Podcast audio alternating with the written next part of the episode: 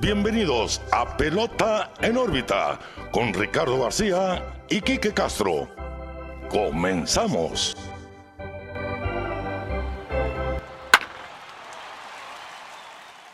Hola, ¿qué tal amigos? Bienvenidos a una nueva edición de Pelota en órbita, su podcast preferido de béisbol de las grandes ligas porque somos enfermos por el béisbol. Los saluda como siempre Ricardo García y antes de saludar aquí a mi excelente acompañante les decimos que este episodio, como todos, es presentado por Clínica Dental San Leo, el guardián de tu sonrisa. Pueden hacer su cita vía web en dentalsanleo.mx o bien consultar sus redes sociales en, Clínica, en Dental San Leo MX, en Instagram, Facebook, Twitter, en todas partes pueden encontrar a Dental San Leo MX. Quique, ¿qué onda? ¿Cómo estás? Muy bien, Ricardo. Pelota en órbita 58. 58. Grabado un domingo, cabe aclarar. Vamos a estar un poquito más actualizados de lo que ha acontecido los últimos días. Que, ¿Cómo ha habido sorpresa, Ricardo? Sí, sin La duda. verdad, de nuestras predicciones ahí como que están en peligro un poquito, pero, pero hemos tenido muchas gratas sorpresas. Antes de empezar el episodio, igual eh, quisiera invitar a nuestros amigos que nos escuchan semana tras semana que nos sigan en nuestras redes sociales, Pelota en órbita, Facebook, Twitter, Instagram, YouTube, donde se sube contenido semanal y los episodios completos en las plataformas de audio, ya sea Spotify, Apple Music, la de su preferencia, estamos en todos lados. Entonces, eh, Pelota en órbita, Facebook, Twitter, Instagram, YouTube, Spotify, donde quieran. Ahí vamos a estar. Así es, así que suscríbanse en todas partes, plataformas, redes sociales, interactúen con nosotros, ayúdenos a crecer con sus likes, sus compartidos. Con mucho gusto nosotros estaremos leyendo sus comentarios y, y lo hemos estado haciendo a lo largo de este año de podcast de Pelota en órbita. Y aprovecho también antes de comenzar, saludamos al buen Tony, Ro- al buen Tony Ruelas, a los espartanos. eh, que, que nos, nos reclamaron que no los hemos saludado. Bueno, pues ahí les, Saludo. les enviamos un saludo. Muchas gracias por estar al pendiente. Así es. Y a nuestro grupo preferido de fanáticos de Padres San Diego. Sí, que también Que que vamos a platicar de están padres. pasando un mal momento ahorita, ¿no? Sí, sí, la primera que una serie de playoff Una que serie adelantada. tremenda. Ganaron hoy domingo, pero ufa, ¿cómo han estado esos juegos durísimos? Muy buenos, muy buenos. como nos gusta. Más adelante vamos a hablar de ese tema. Y Kike, pues vamos a comenzar sin duda como la semana pasada. Sí. Y no me esperaba yo hablar de algo de esta manera Yo tan tampoco. rápido. Un juego sin hit siempre va a ser el tema principal de nuestros episodios, va a ser el tema principal de cualquier semana de béisbol de grandes ligas, a menos que haya un juego perfecto. No Sí. lo hubo por cuestiones de pulgadas, pero estuvimos a nada y por eso ven en la portada de El Juego de Rodón. Carlos Rodón con un juego sin hit ni carrera Sí. a cinco días solamente del de Joe Musgrove. Impresionante. ¿Quién se lo esperaba? Nadie. Nadie. Menos de Rodón, yo creo. Sobre todo, Una ¿no? historia de superación tremenda, Ricardo. Así es. Las historias que nos gusta ver. La verdad, de el, Car- el Carlos Rodón llegó a sorprendernos a todos. Ya sabíamos el talento que tiene. El problema han sido las lesiones durante toda su carrera. Poco a poco se ha ido recuperando. Incluso estuvo casi fuera de la organización de los White Sox. Pero vienen a lanzar este juego sin hit. eh, eh, que estuvo. ¡Ay, nada, Ricardo! Nada de ser perfecto. Estaba yo, pues, casi tirándole cosas a, a la televisión al, al ver que, que Roberto Pérez no se movió en ese picheo rompiente que, la verdad, ni se escamó, como decimos por aquí. Sí. No se movió para nada y lo No vio se pasar. inmutó. No se inmutó del picheo. O sea, obviamente no lo vas a, no le vas a reclamar, ¿no? De que "Ey, te tienes que quitar. Pues también él también eh, ve por su equipo, Sí. ¿no? Pero, ay, no, fue muy lamentable que no se haya podido porque estaba Rodón bajo control. Sí. Está- estaba en, en control de todo su juego, realmente, Sí. de su repertorio. Vimos a un Carlos Rodón que personalmente jamás había visto. ¿No? Porque más adelante vamos a hablar también aquí de, de un poquito del historial de Rodón. Y haciendo pues mención de lo que dices, dices de Roberto Pérez que precisamente no se movió. Su comentario en la entrevista postjuego fue que no sabía que llevaban un juego, un juego perfecto. Es que estaban conscientes que había un sin hit Sí. pero que él no estaba consciente de que era un juego perfecto en ese momento. La novena entrada con un out. Bueno, de todas maneras, siento yo que no se excusa, no hizo la más mínima. No, igual no Eh, estuvo mal. O sea, yo me hubiera quitado. Ajá. Sí, si yo hubiera Sí. sido el bateador, yo sí me quito. Pero pues él está en todo su derecho, me explico. O sea, no, el problema es que no está como, como en el caso de la semana pasada que se metió a la zona de sí, strike. sí. O sea, eh, eh, es pasable el pelotazo, pero sí, sí, sí pudo haber quitado el pie. Sí. Y, y Rodón le dice, ¿es en serio? ¿Es en serio que no te vas a quitar? Y, y como que hubo una confusión ahí. Y es que le, le rozó el Sí, empeine del fue pie. por nada. Le desamarró el zapato, haz de cuenta, Sí, ¿no? Sí, sí, sí. Y bueno, en fin, esa fue la diferencia de que fuera un juego perfecto. Pero en fin, Carlos Rodón lanzó el juego sin hit número 20 en la historia de los Chicago White Sox. Y es el segundo en dos años, Sí. en dos temporadas. El de Lucas Yolito la temporada pasada contra los, los Piratas de Pittsburgh. Tuvimos ese episodio, Yolito. Y ahora Carlos Rodón contra los Rangers de Texas. 8 por 0 les ganaron, por cierto. Estuvo amplio el Esa margen. es otra, Ricardo. Esa es otra. Ya vas perdiendo 8 a 0. ¿me Sí, no estaba bueno. el No juego. estaba bueno el juego. No iban a remontar en la novena entrada. El pitcher abridor estaba en su juego desde el principio. Mm, Quita el piecito, camarada. O sea, No pasa no nada. pasa nada. O sea, ya estaba el juego perdido. Pero Sí. se entiende, ¿no? Se entiende también que pues sucedió y, y- Ya, ni y- modo, ni ¿no? modo. Pero igual hubo historia, ¿no? Pues fueron 114 picheos. El de Musgrove fueron 112. Económicos. Sí, realmente económicos para lanzar un juego sin hit. Siento yo que sí. Eh, es un número no muy exagerado. 114 picheos con los que ponchó a 7. Se le envasó nomás Roberto Pérez en la novena entrada con pelotazo.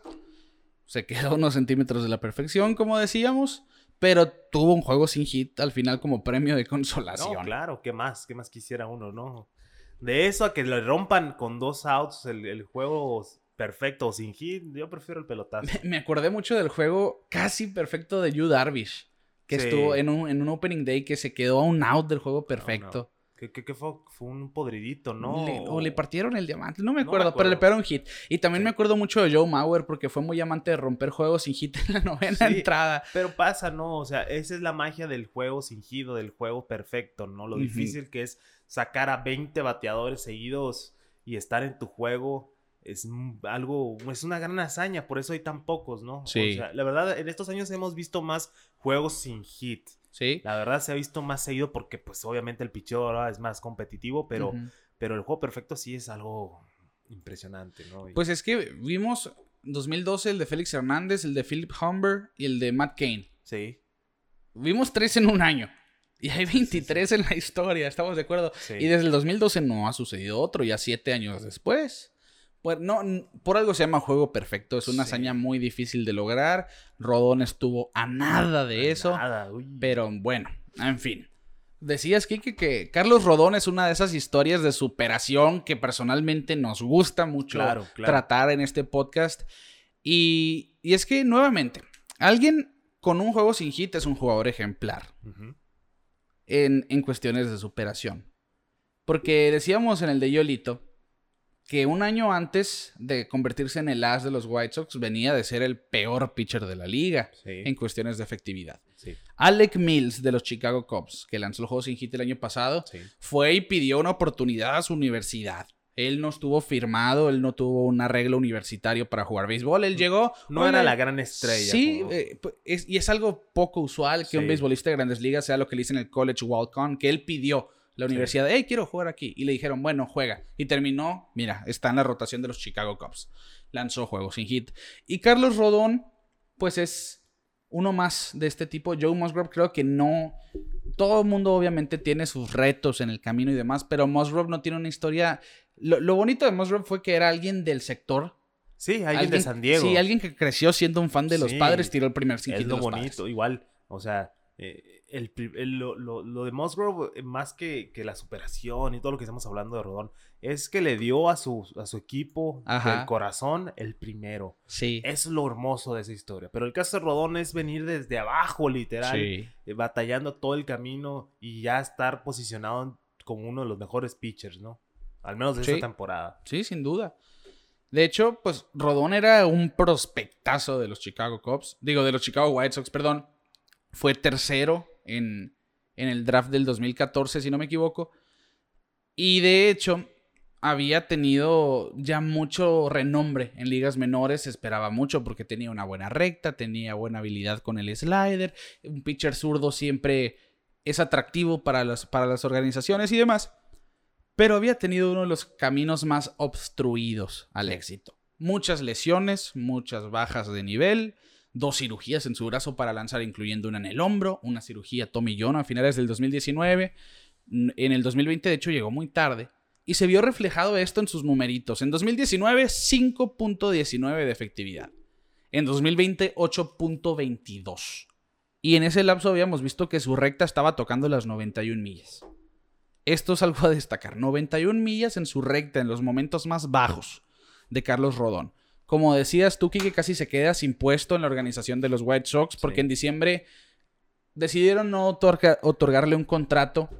El non, Ajá, lo que, el famoso non-tender que, que no usan la opción del jugador o demás. Lo, lo, hicieron agente libre y después en enero negociaron y llegaron al acuerdo de un año por 3 millones de dólares. Rodón pues se preparó y demás, lo vimos fuerte en Spring Training y hasta ahora en temporada regular ha lucido muy bien. Este juego sin hit no es eh, la única buena salida que ha tenido de las... Porque en la primera que tuvo también le fue muy bien. En fin, en este juego vimos al Carlos Rodón que se esperaba ver cuando llegó en el 2015 a los Chicago White Sox un pitcher en control total de su repertorio, de todo su juego, que logró dominar con su repertorio completa, ya sea curva, slider, cambio, las rectas a las esquinas. Y lo más importante es que su recta, decíamos, hubo un momento en que estuvo en 91 millas. Sí. En el picheo 112 de la noche, llegó a 99, 98.8 millas. Y es lo que dicen, ¿no? Cuando, cuando un pitcher lo trae, lo trae. Y ese fue el caso de Rodón en ese juego. Eh, vino su recta, pues, no decir de menos, pero de, ser una recta más o menos a 99 millas a la novena entrada. Significa lo bien que se sentía, ¿no? Exacto. Los pichos rompientes, excepto ese del pelotazo, estaban conectando bien. todo se veía en orden. Yo creo que, que, que, ha sido y va a ser, yo creo, su mejor noche de su vida, ¿no? Hasta ahora lo es. Hasta ahora lo es. Porque sí, eh, se, se vio como un caballazo, como un as y, muy bien para los White Sox, ¿no? Ahorita que andan en la pelea, sí. Que, quieren estar en playoffs, que quieren ganar con toda la rusa, es lo mejor que les puede pasar al equipo. Su quinto pitcher es el que lanzó el juego sin hit. El, quinto en la rotación que se ganó el puesto a último minuto.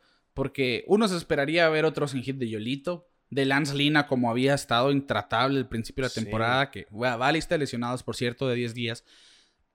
Eh, incluso de, si tú quieres, de Kaiko o Dylan Cis. Pero uno ya veía a Carlos Rodón, bueno, ve las efectividades de los años pasados. Sí. Pero el béisbol es un deporte muy perro, como decimos. Es un deporte que le da al que menos se lo espera muchas veces. Hemos hablado del de, caso de Badu y, el caso de, ¿cómo se llama el otro muchacho de, ahí también de White Sox? De Jeremy Mercedes. De Mercedes que cómo llegan de la nada a hacer a destrozar la liga. Sí. Se, hacen los nombres fuertes así, ¿no? Y es la historia que nos, o al menos en lo, personal, la historia del underdog, del que no esperas nada y que llega y a callar bocas, es lo que me gusta a mí del béisbol, ¿no? Sí, no, sin duda. Los que aprovechan esa oportunidad y, y, la exprimen y, se hacen las leyendas, ¿no? Pues por lo pronto, Carlos Rodón Está arrancando este 2021 con el pie derecho. Sí. Porque es, su segunda salida y es un juego sin hit, siete ponches y demás. Pero son 14 entradas donde ha ponchado a 16 hombres y no ha permitido carrera. Sí, no, está por ahí. Está por ahí. Y, vamos a ver cómo va la, próxima salida, ¿no? Eh, a ver si sigue con el paso, a ver si su brazo lo aguanta. Porque sí hay que cuidarlo. Al final de cuentas, esas lesiones que ha tenido han sido fuertes. Una, una lesión de hombro eh, no es cualquier cosa, la Tommy John no es cualquier cosa. Puede ser que ya esté 100% recuperado, por eso está tirando así, entonces hay que estar al pendiente. Y eso es algo que me llama mucho la atención, la cuestión de la Tommy John, porque cuántas veces no se ha visto lanzadores que realmente los reviven con una Tommy John porque está tirando más duro que nunca. Promediaba 93 millas en su recta. Ahorita está promediando 95 punto y, pico. Sí, sí, significa que está sano. Sí, y está tirando más fuerte de lo habitual. ojalá y no le pase el otro caso. Por ejemplo, me recuerdo el, no-hitter de Johan Santana. Que dicen que después de ese juego ya jamás volvió a tirar igual. Y sí, es cierto, ¿no? Se vino para abajo, lesión, lesión, y hasta que se retiró. Ojalá y no sea el caso de, Rodón. Eh, es es, todo puede pasar, todo puede pasar. Yo creo que también eh, el respaldo de tener a, un, a un, Tony La Russa como manager eh, le está ayudando mucho a este equipo de White Sox. Les, les brinda más seguridad. Más seguridad. Sí, yo creo que eso también es muy, muy, muy clave, porque lo podemos ver en los juegos que hubo hoy domingo contra los Rojas, yo siento que Tony La Russa ganó, ese, que ganó esos juegos, pues saber mover sus piezas de, Sí. del bullpen y yo creo que es la veteranía que te da un Y hablando, como hablando de esa serie, usó a Liam Hendricks en los dos juegos, en la novena, en la séptima en este caso. Te habla Tony La Russa. juego sin, sin salvamento, ¿no? Sí, O sea, y, y él estuvo dispuesto a usar a su cerrador en esa situación por cuatro carreras arriba. Liam, eh, Tony La Russa sabe lo que está haciendo con Sí, su claro. equipo, sabe el staff que tiene. Y sobre todo en el béisbol moderno, 114 picheos.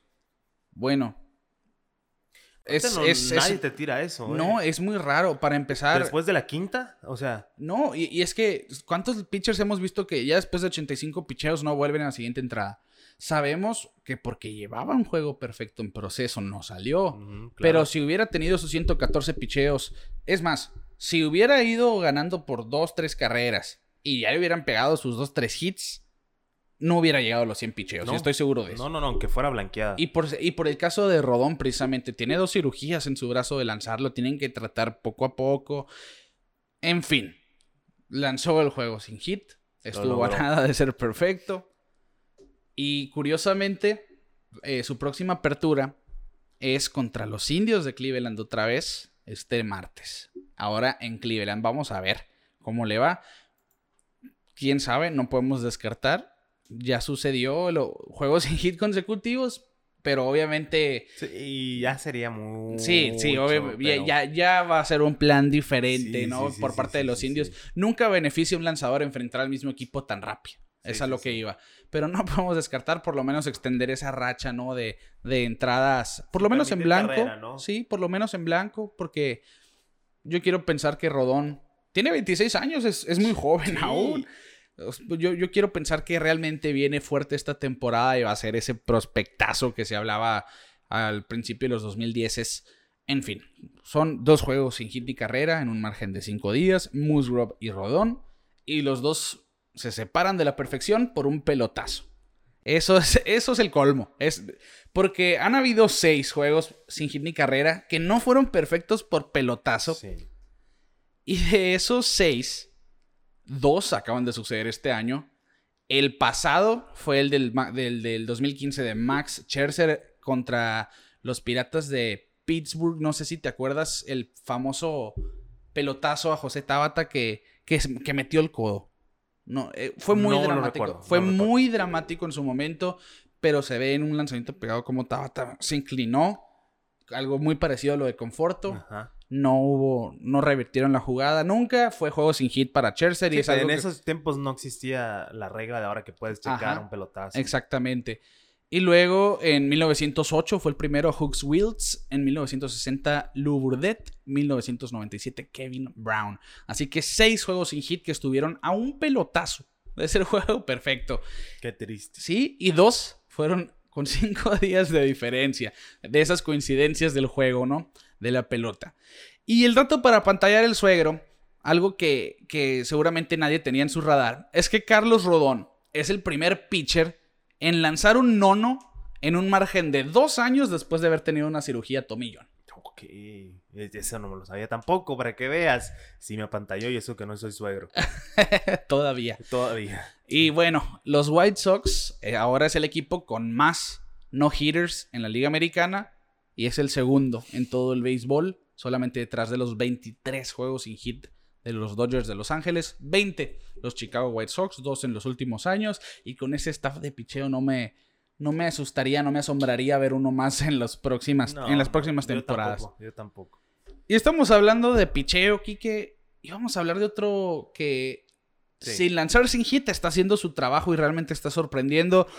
Yo no tenía a los cerveceros de Milwaukee como un contendiente al principio de la pretemporada. Nadie, yo creo que nadie los tiene. Sí, ahorita, es que, ¿no? es que veía a su equipo y decía, bueno, fuera de Yelich no veo una superestrella, pero me dormí porque Brandon Woodruff lo ha estado excelente y Corbin Burns ha estado, pero grosero, abusando de sus, de sus rivales. Intratable. Sí, intratable y mira, la temporada pasada estuvo, pero excelente y realmente se puso en el radar de todos como un pitcher que es un potencial as. Es lo que te iba a preguntar. ¿Es el as de los, de los Brewers? Pues lo consideran a Woodruff.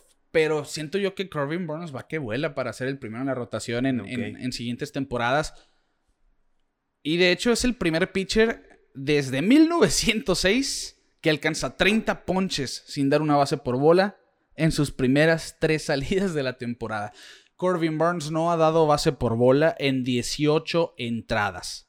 Ha permitido 4 hits, solamente una carrera y como escucharon ha ponchado a 30. 30 ponches en 18 innings. Pues yo creo que eh, esto le cae como anillo al dedo a los Brewers porque yo creo que la duda que más ha tenido eh, la gente y los fanáticos de los Brewers es el picheo, ¿no? Yo creo que es lo que más ha estado ahí medio, medio en duda para todos.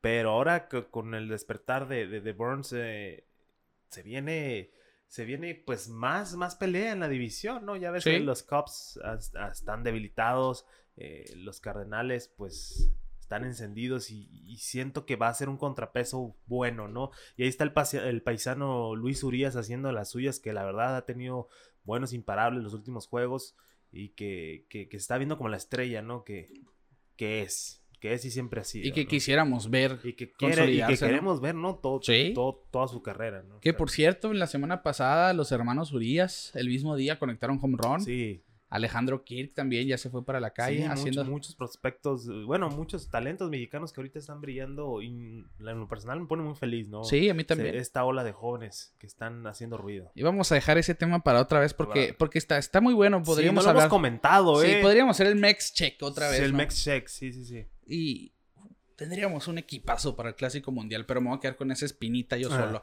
bueno, en fin, Corbin Burns, estamos hablando de este americano pues empezó como relevista en, allá en el 2017, si no me equivoco, aquí tengo el dato, 2018, a sus 23 años, ganó 7 juegos, no perdió ninguno como relevo en 38 entradas y ponchó 35 en, en su labor de relevo. En 2019 hacen el experimento ¿no? de entre relevo y abridor, le fue fatal, 8.82 de efectividad en 49 innings y la temporada pasada es cuando lo vimos realmente empezar a agarrar eh, fuerza como un pitcher sólido en la rotación. 2.11 de efectividad, lanzó 59.2 innings y ponchó a 88. Está ponchando a 13.9 por entrada en 2020.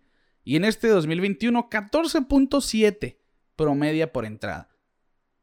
Realmente estamos viendo a un pitcher en dominio total de su juego. En control. Sí en control de, sus picheos, que es lo más importante, ¿no? Que al final de cuentas no dar bases por bola es algo impresionante y te habla pues de la calidad de los picheos que está manejando. Y sobre todo de, a mí me gusta mucho su repertorio porque sus rompientes desarrollan mucho, pero como juega con su recta de cuatro costuras y un quarter de 97, una recta cortada de 97, realmente tiene un staff para ser un pitcher dominante Y, se está y notando. 14.7 por nueve entradas, o sea, es un, paso histórico. Casi, es demasiado. Y, de lo que hablábamos, no ha dado base por bola iniciando la temporada. Decíamos, él tiene, es el primero desde 1906 que poncha a 30 sin dar base por bola en sus primeras tres, salidas de una temporada. Pero la temporada, la racha de no dar bases por bola, iniciando una temporada sin contar salidas, es de Adam Wainwright. En 2013 ponchó a 35 antes de dar la primera base por bola de su campaña. Así que en la siguiente salida, que también es el martes, podríamos ver a Corbin Burns igualar o romper esa marca. 35 o más ponches. ¿Qué día es? El martes. El martes. Ok. anótenlo. anótenlo. Es, es, un jugador que vale la pena ver.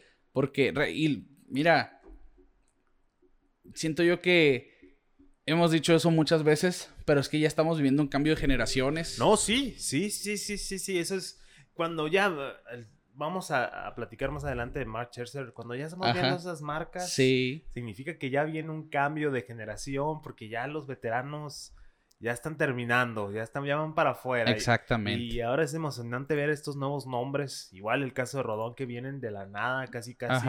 Y, hacer ruido y hacerse parte de la conversación. No solo hablar de los Scherzers y de los Bungarmer y todos los nombres que ya no sabemos. Estar hablando de lo nuevo, ¿no? Sí. De los nuevos talentos del béisbol y, Burns pues claramente es uno de ellos, ¿no? Y vamos a ver si el martes logra, logra romper ese récord.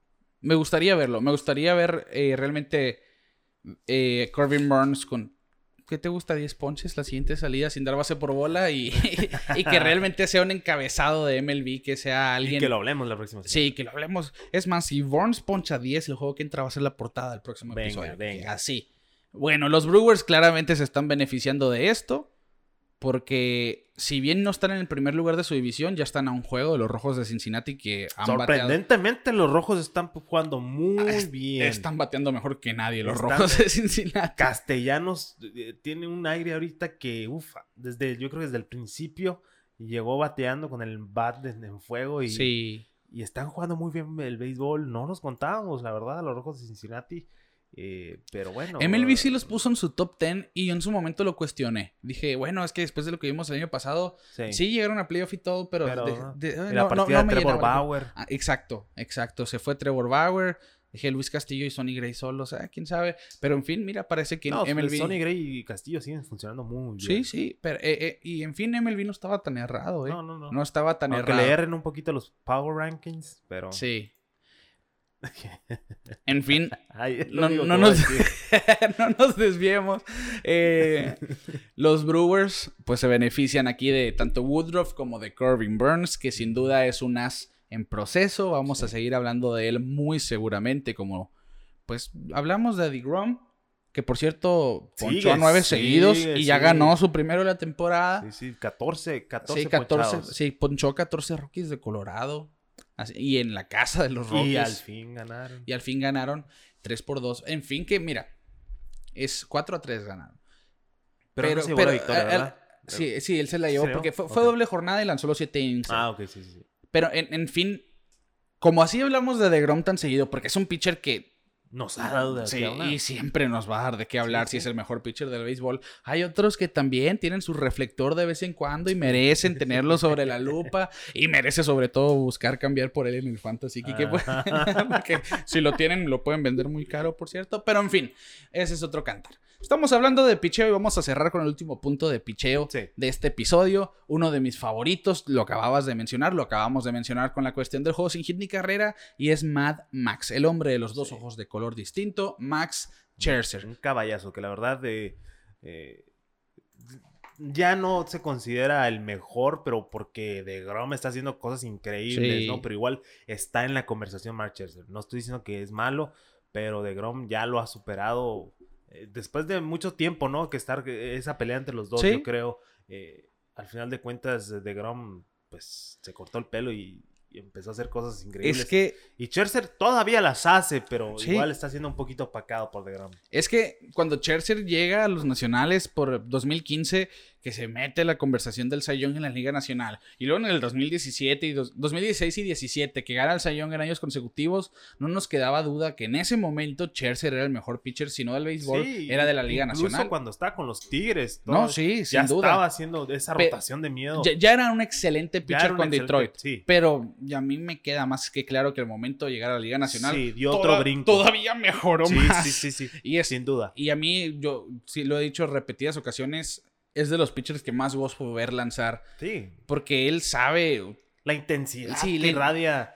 eh, Es un loco arriba de la loma. Sí, exacto. Es un loco sobre Sí, la sí. placa. Y verlo lanzar, eh, sabe pichar. Es alguien que sabe pichar. Y es algo que me gusta verlo hacer.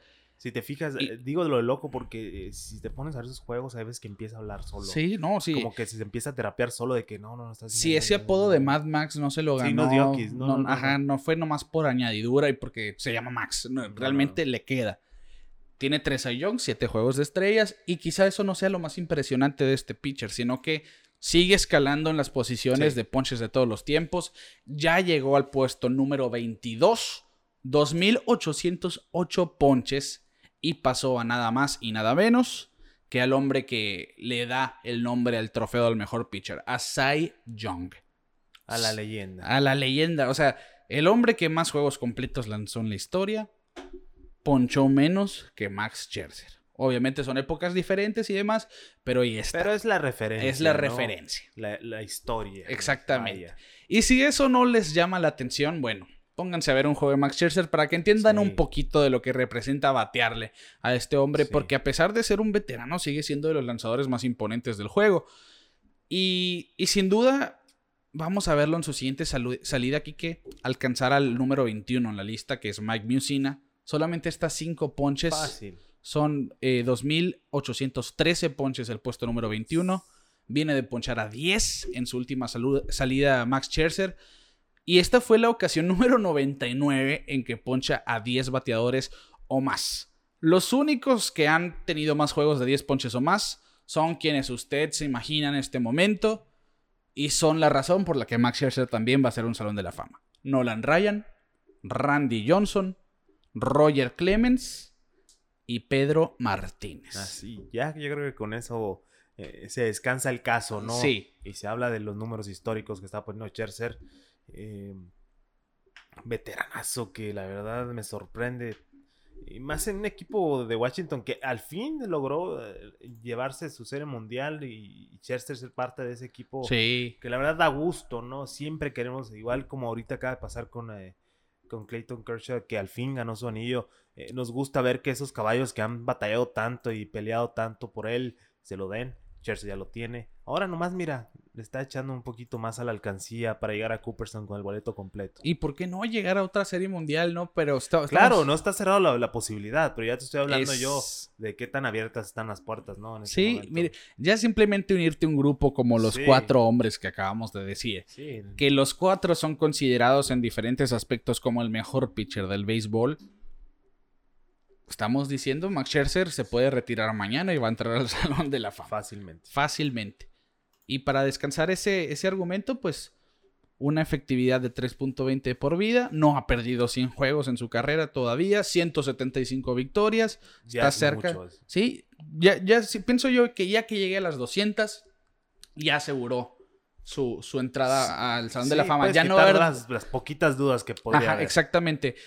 Pero la cuestión de los ponches y el dominio que hemos visto y los tres Cy Youngs y realmente verlo ser en, un momento el mejor pitcher del béisbol, no, no pensaría yo verlo fuera de Cooperstown. En fin, Kike, pues con eso vamos a terminar de hablar de pitchers en esta ocasión, que siento yo que se prestó este episodio a hablar más de pitchers que de otra cosa. Y vamos a pasar con otro hombre que, que está haciendo historia, y ya lo habíamos mencionado en episodios anteriores, el Yadi, el marciano, Yadier, Molina, pues ya llegó a 2.000 juegos en la receptoría. Una cifra, mira, para empezar 2.000 juegos ya es mucho. Ahora como catcher es doble mérito porque es la posición más desgastante en todo el deporte profesional. Y es apenas el sexto que lo logra y el único que ha llegado a 2.000 juegos como catcher en un mismo equipo. ¿Y todavía tienes duda que si Yadier Molina es el mejor catcher? Yo no. En la historia.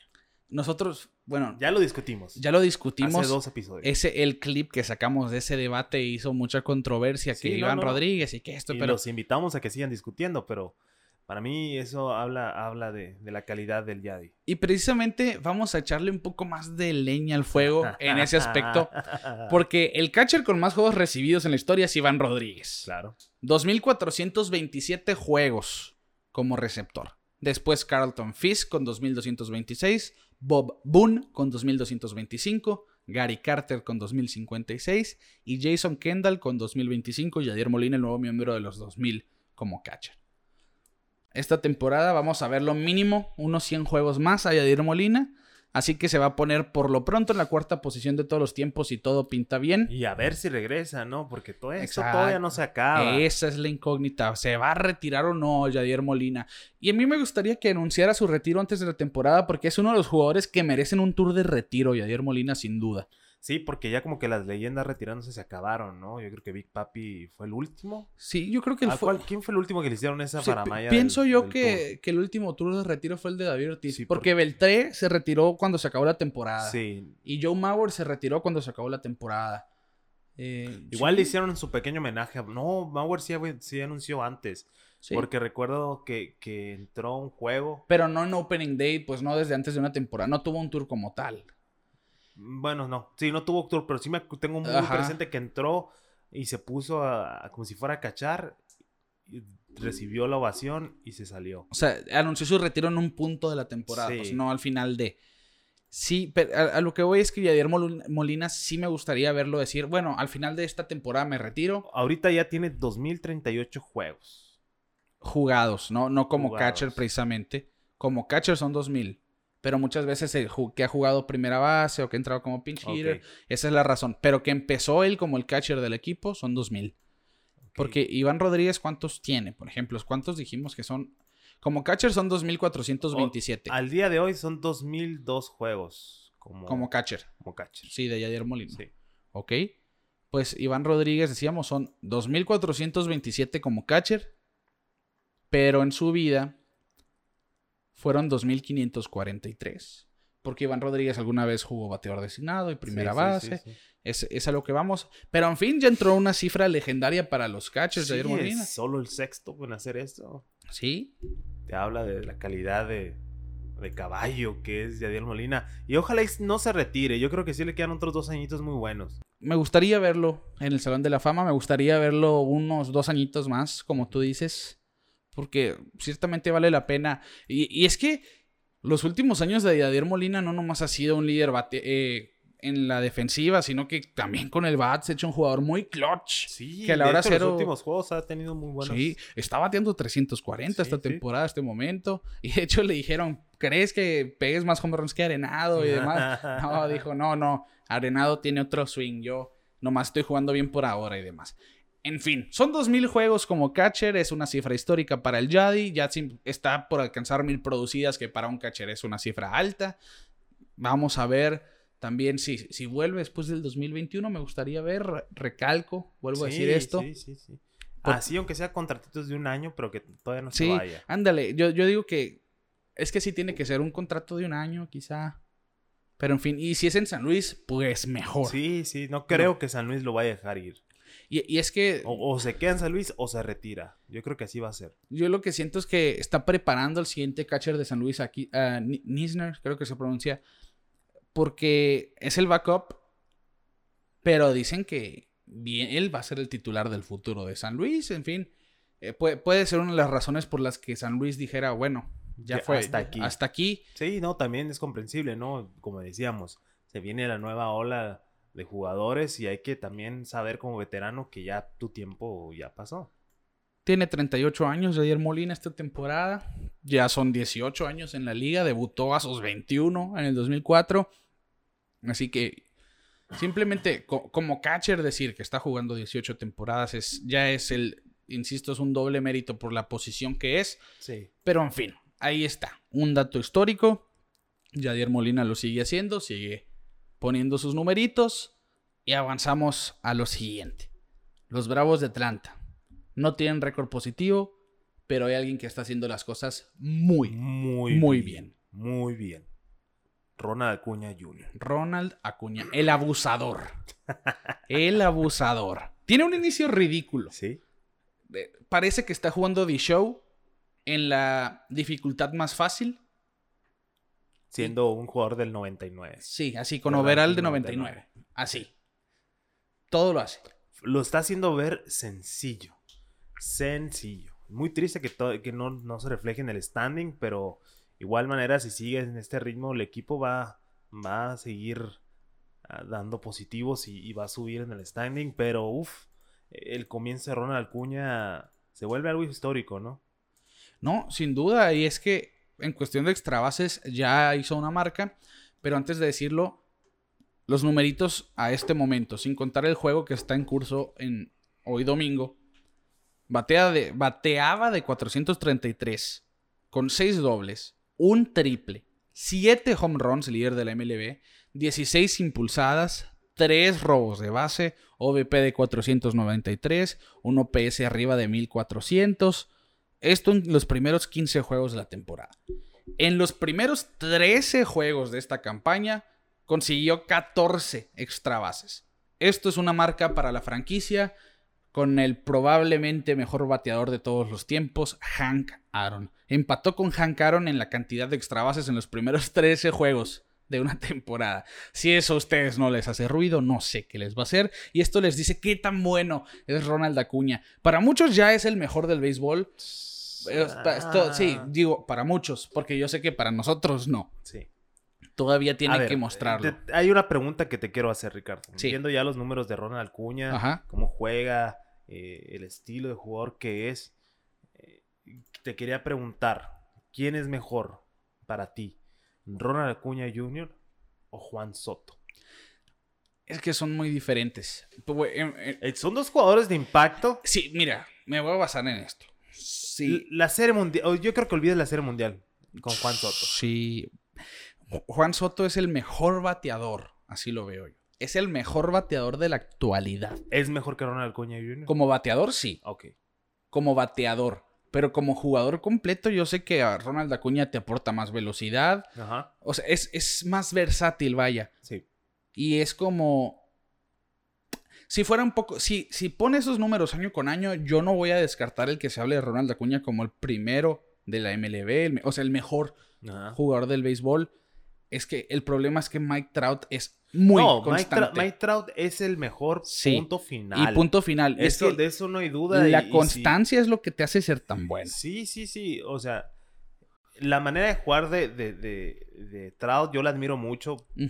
Como dices, la constancia, eh, el profesionalismo, sin hacer ruido. Si sabes, cuando, cuando habla Mike Trout es porque el tema es algo descabellado eh, o algo muy importante, pero él, él está en su business y, y así trabaja, ¿no? Ya Ronald Acuña y Soto son punto y aparte. Ajá. Pero yo te hago la comparativa de Juan Soto y Acuña porque, pues, quieras o no, los puedes ver como un eh, Bryce Harper y, y un Mike Sí, Trout son de la misma momento, generación. ¿no? Es de la misma generación, exactamente, de peloteros que van, van hacia arriba. Y, y quería saber tu opinión, ¿no? Porque sí, sí, se, se presta, se prestan estos dos jugadores por sus similitudes a crear esta, esta pregunta.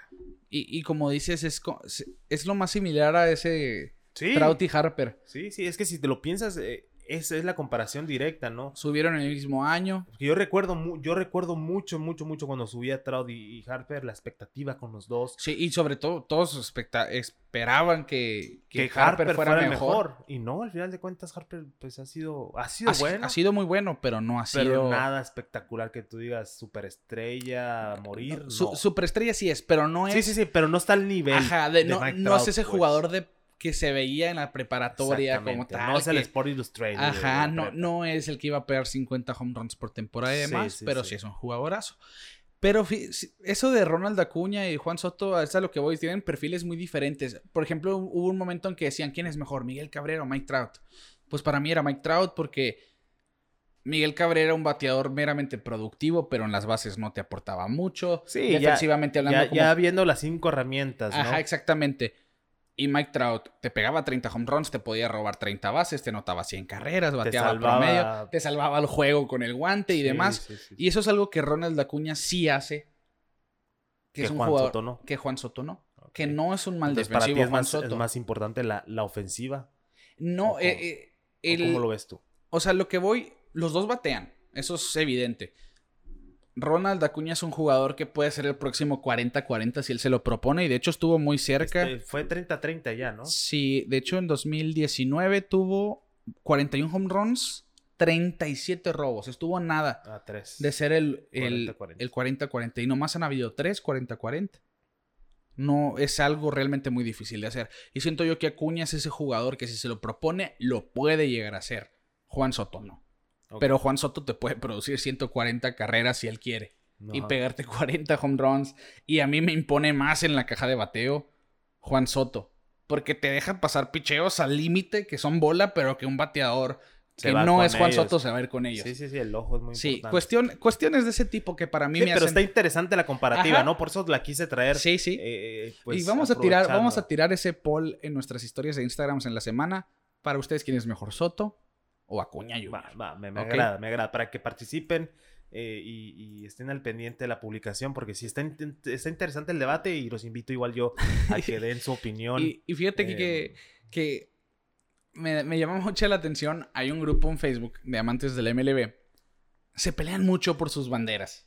claro, Se- claro. me- eso me, me da mucha risa porque para mí no debería ser algo a debatir porque, ah, pues no, que el dominicano, y no, por el hecho de ser dominicano, un venezolano ya no, ya no piensa que sea el mejor a veces.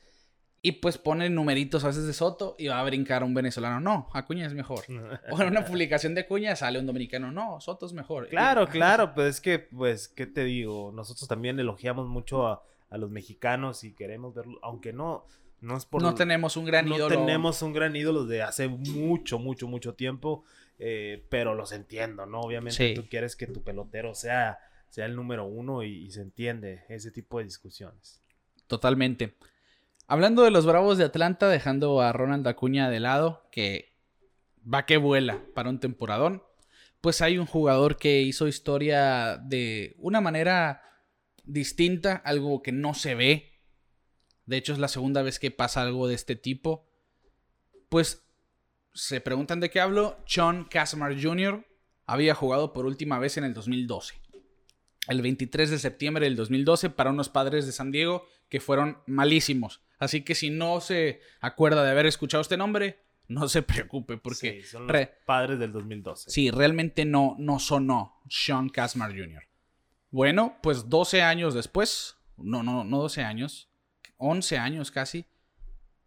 No, son 9 años, me falló la matemática. En fin, son 4.589 días después. 9 años y cachito. Apareció de nuevo en la MLB. Hablábamos 2012. Pasan 9 años. Ahora en 2021 llega Sean Kazmar Jr. con los Bravos de Atlanta. Y tuvo aparición como bateador emergente. Y reportaban ahí los, los diferentes periodistas del medio que es una historia que sí vale la pena seguir, quizá porque no es el mejor jugador, pero que es alguien que nunca se rindió, que a pesar de que Perseverancia. nueve años sin jugar en grandes ligas y seguía en las ligas menores con la intención de que sus hijos lo vean en béisbol de grandes sí, ligas. Ya, ya subió siendo, o sea, ahorita ya tiene 36 años, ya es un veterano. Esa constancia de estar ahí y saber que, que tú tienes el potencial de hacerlo y se le dio, ¿no? De- yo vi la transmisión de, de- de su primer turno al bat eh, y decía el manager, bueno, ahí los de los de la televisora decían que el manager que ha sido uno de los mejores momentos de la carrera del manager de los Bravos De decirle, marcarle, decirle, ¿sabes qué? vas para arriba. Vas para arriba. Y es una historia de perseverancia 100%. Eh, como dices, en el 2000, en el 2012 estuvo con... con, con... No, mira, tengo... No, está... es Es que tengo mal el dato. Sí. Por eso fue, es que fue en el 2008 2008 que con jugó con los padres, no en el 2012. Sí, Sí pasaron 13 años. sí. Por eso me estaba fallando en la Sí. matemática.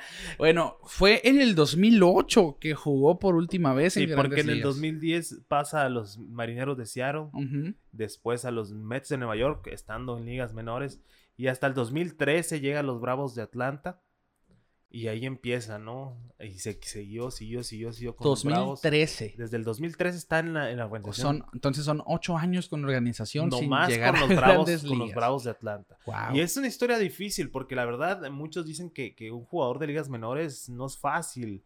No tienen las comodidades que tiene un grandes ligas. se Claro. tienen que preparar mejor, cuidarse más ellos mismos.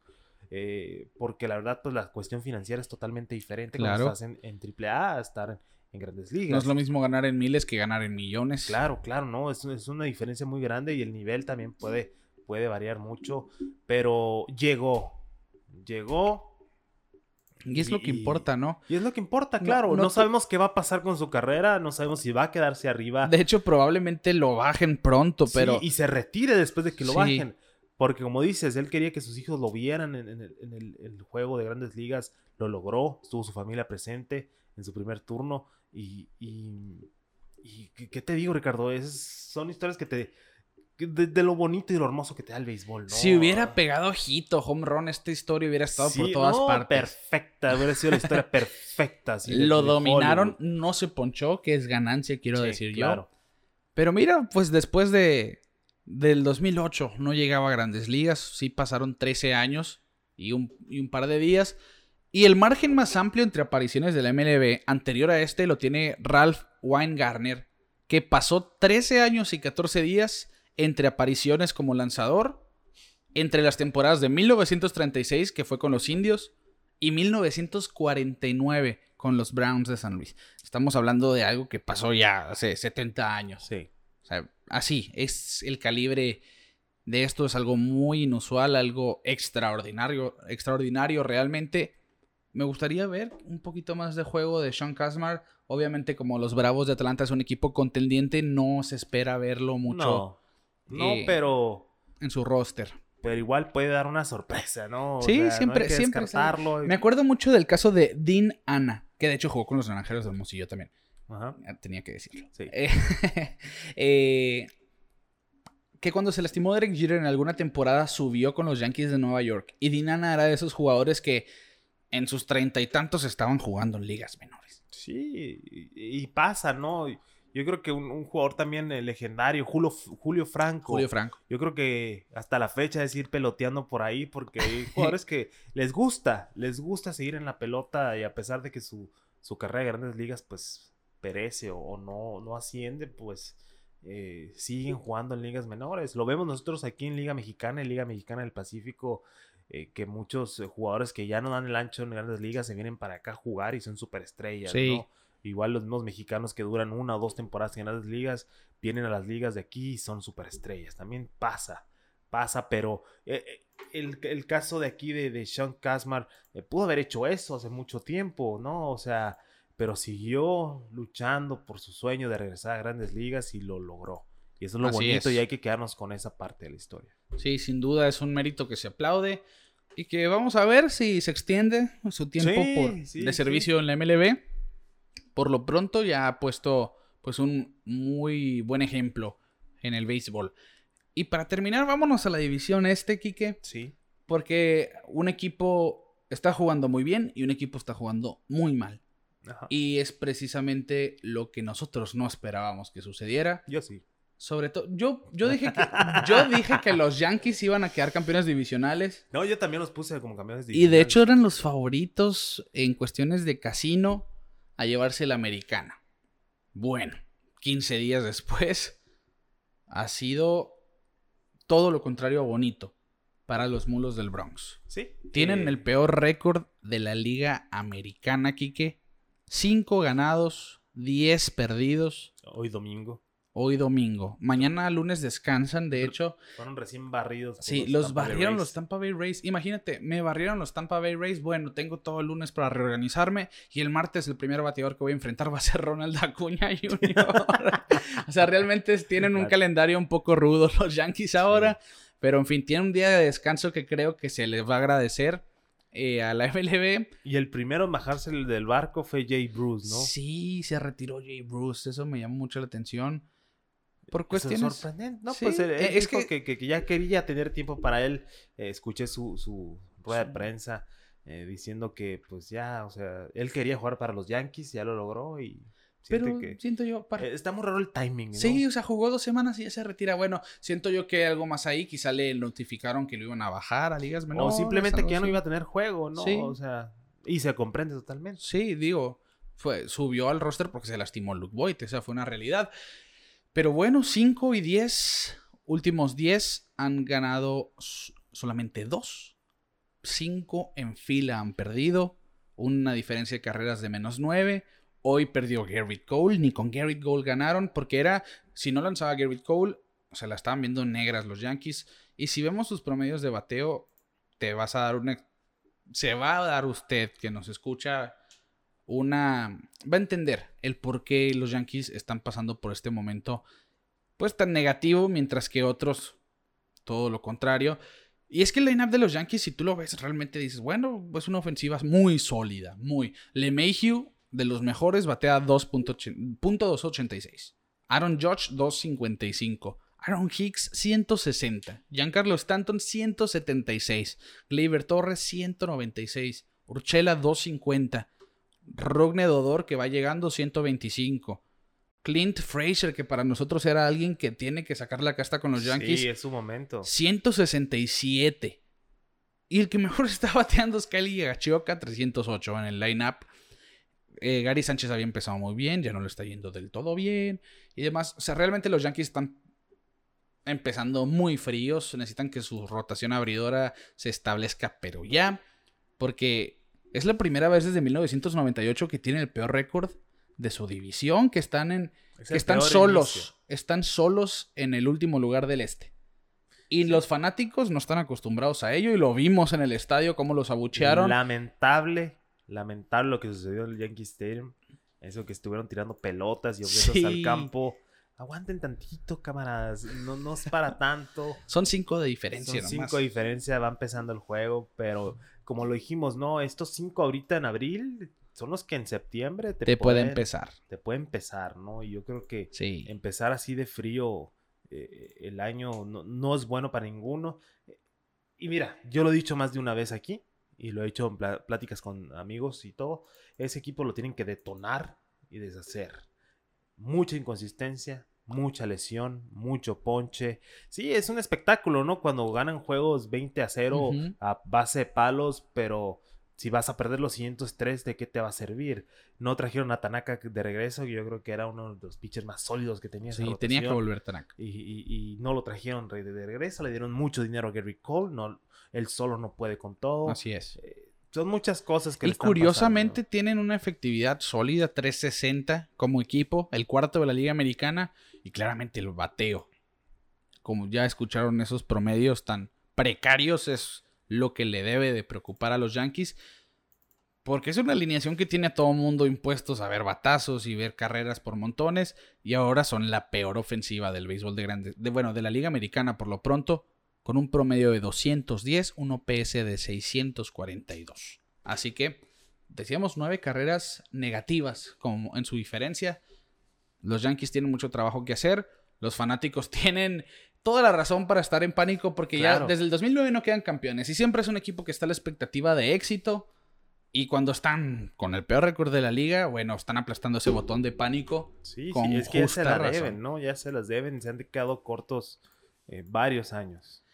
Y por el otro lado, en la cima de esta división, pues un equipo que nadie se esperaba ver en la cima de la división.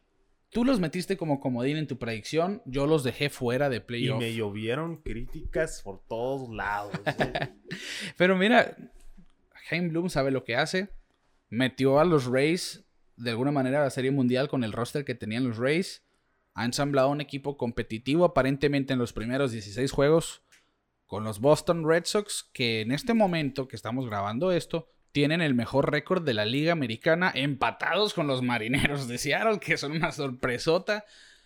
10 ganados y 6 perdidos. Tienen la mejor ofensiva de la Liga Americana de, de- en cuestión de OPS 788. Tienen la mejor ofensiva en cuestión de anotadas en la Liga Americana con 85 y solamente detrás de los Rojos de Cincinnati que tuvieron juegos de 10 carreras como 3 días seguidos. Tienen al líder productor en JD Martínez. Han tenido un picheo muy sólido, una rotación que nadie se esperaba que estuviera. Solamente Pivetta ha permitido 4 carreras. Todos los demás abridores han permitido menos de 4. El relevo creo que no, no me no sé si ya permitió home run, pero según yo el bullpen aún no, per- no permite home run. Y Creo que sí, Sawamura ¿Sí? creo que ya permitió home run. puede ser, puede ser, pero llevan 16 juegos, también no. Pero en general el picheo, que fue lo que no tenían el año Sí, pasado. no, y es lo que sorprende, ¿no? O sea, porque la ofensiva ha estado ahí. sí, fue, sea- fue la ofensiva número uno del béisbol el año pasado. Sí, Y fue el peor picheo del béisbol. y siento que se han, ah, las contrataciones que hicieron fueron buenas. Eh, jugadores ofensivos, buenos para batear, Kike Hernández, Frenchy Cordero, etcétera, etcétera. Eh, Alex Verdugo, que, que tuvo un despertar después de unos partidos amargos al principio de temporada, ahorita su bate está en fuego. Sí. Eh, y han ido mejorando, ¿no? Se Yo estoy sorprendido de, de la mejora tan gradual, irse nueve seguidos al hilo, ganándole al Tampa Bay Rays y, y- y venir de regreso a una serie contra Orioles, pues que le regresaron la barrida. y a los Twins y le ganaron primero a los Ganaron- White Sox. Sí, ¿no? O y sea, perdieron hoy dos contra los White Sox. El primero todavía estuvo en su margen. Y mañana que juegan a las 8 de la mañana van contra Yolito. Sí, o sea, Vamos a ver, ¿no? Vamos a, a ver si se dividen la serie. Pero están en la pelea, la verdad me gusta. Me gusta que sea la sorpresa. Eh, van a estar, en mi parecer, a- dando la lucha para el wild card y a ver si se quedan en el tope de la división.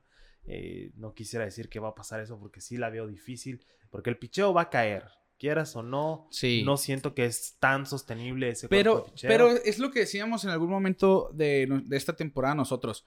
Los Red Sox no pueden ser tan malos como fueron el año pasado. no, no, por el simple no. hecho de que ya tiene una rotación. Sí. No estamos diciendo que tengan una rotación buena como No, tal, no, pero ya hay una rotación. Ya hay una rotación, ya hay, hay puestos definidos, y ya sabes quién te va a entrar y quién Exacto. entrada, y ya son muchas cosas que ya están bien puestas, ¿no? Y, ¿sabes el qué? regreso de Alex Cora, Sí, quieras o no, el efecto un- Cora que... da un gran efecto al, al equipo, le da ese boost y, y se nota en el campo, ¿no? Que todos están jugando Sí. a gusto.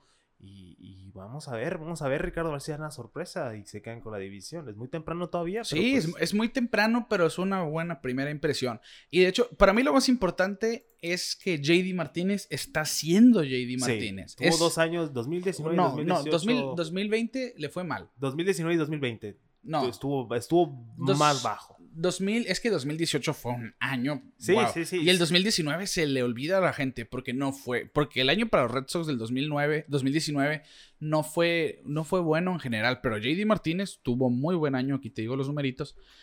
Y el 2020 fue un año para el olvido porque ya no Sí. podía acceder al video room. Lo sacaron de su rutina habitual de trabajo y demás.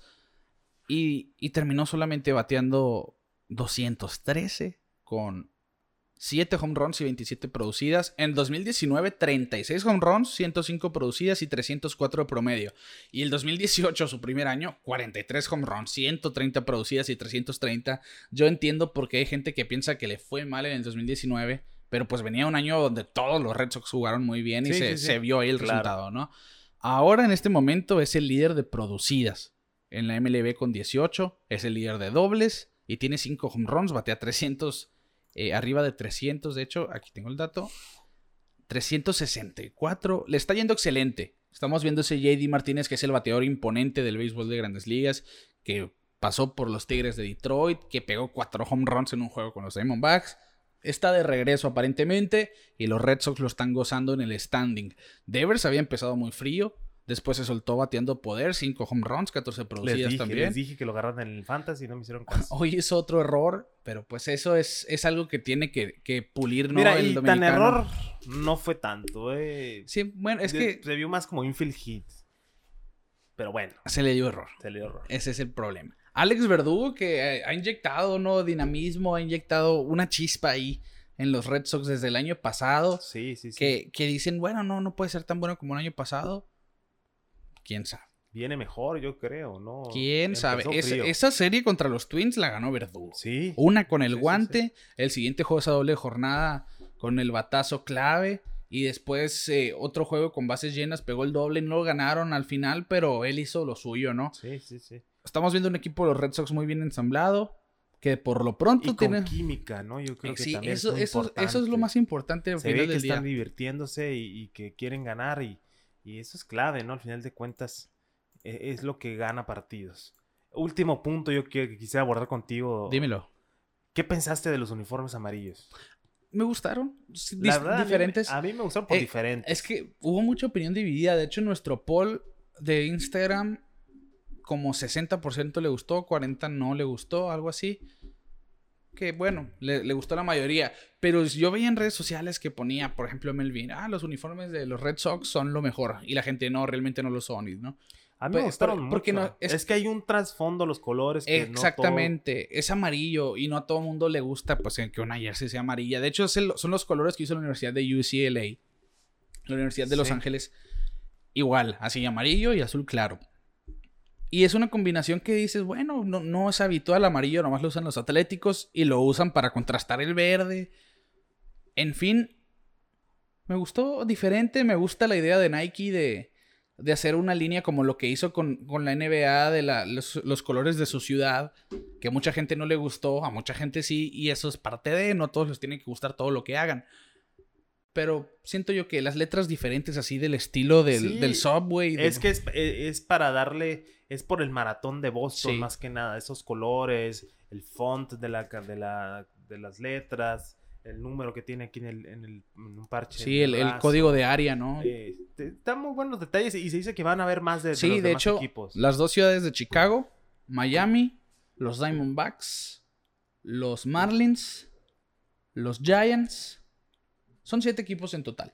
Pero eh, esos que te dije estoy seguro que sí y son. es lo que te da, ¿no? Lo que te brinda Nike con los Sí. dos uniformes. Me gusta, me gusta ver cosas diferentes. A mí también. Me, que digo, no me gustara ese uniforme amarillo para algo de todos los días, claramente. Pero un buen alternativo. Pues sí, pero es un vez, bueno ¿no? que exactamente, porque los Red Sox siempre usaban en estas fechas la jersey blanca. La que van a usar Boston. mañana. Sí, la van a usar mañana esa. Sí. Ok, no Sí, sabía. porque mañana se supone que sería el maratón. Sí, ajá. Por eso juegan temprano. Sí, sí, yo creí que iban a usar la amarilla en Ah, el, el día del maratón. No, ok, van a, el- usar la, van a usar la blanca Sí, que van a dice usar la, Boston. la blanca que dice Boston el día de mañana. Ok, entonces por eso usaron la amarilla el fin de semana previo al maratón. Ok, Así es. es. bueno saberlo. Aquí el, el Quique se los hizo saber.